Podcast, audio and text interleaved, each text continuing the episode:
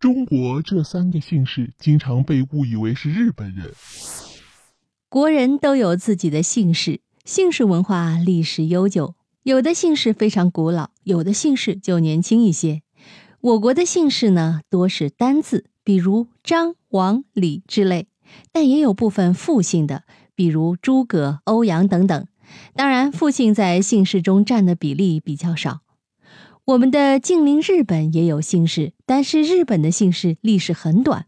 过去日本人很多都没有姓，甚至连皇族都没有姓，只有贵族才有姓。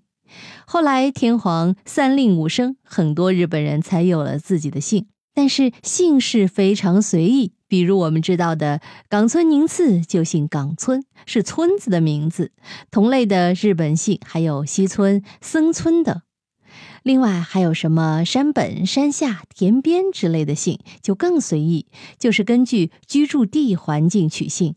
如此看来，中日两国的姓氏差异是很大的。但是在字面上，我国的复姓跟日本的姓氏就有了某种相似性。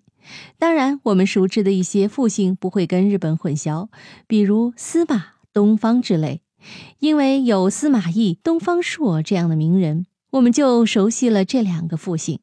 但是有的复姓很多人不熟悉，看上去跟日本的姓氏确实非常像。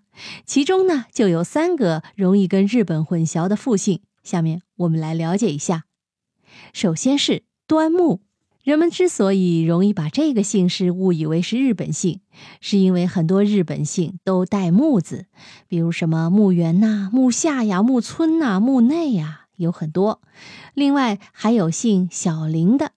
电视上的端木磊刚出场的时候，有人还以为他是日本人呢。如果知道有一个作家叫端木蕻良，可能就不会犯这样的错误了。端木其实是一个很古老的姓，只是因为姓端木的人比较少，又是个复姓，所以才会造成误解。还有一个姓是东野，也容易产生同样的误解。一方面，这个姓氏不常见。另一方面，影视剧中很多日本兵的名字都带着个“野”字，什么小野啊、吉野啊之类，而且带“野”字的日本姓也不少，什么金野、木野、川野等等，所以这个复姓很容易被误解为日本姓。还有一个复姓叫星原，更容易误解为日本姓，因为这个姓氏在周遭很少遇到，但是日本恰恰有一个姓叫板垣。而且二战时期有一个板垣师团，可以说臭名昭著，在我国曾犯下无数罪行。但是对这个星原这个复兴的历史，人们所知甚少。中日两国的姓氏文化虽有差异。但是日本很多地方学习汉文化，所以造成姓氏上也有某些相似的地方。更重要的是，日本的文字也脱胎于我们的汉字，这是两国的姓氏容易混淆的另一个原因。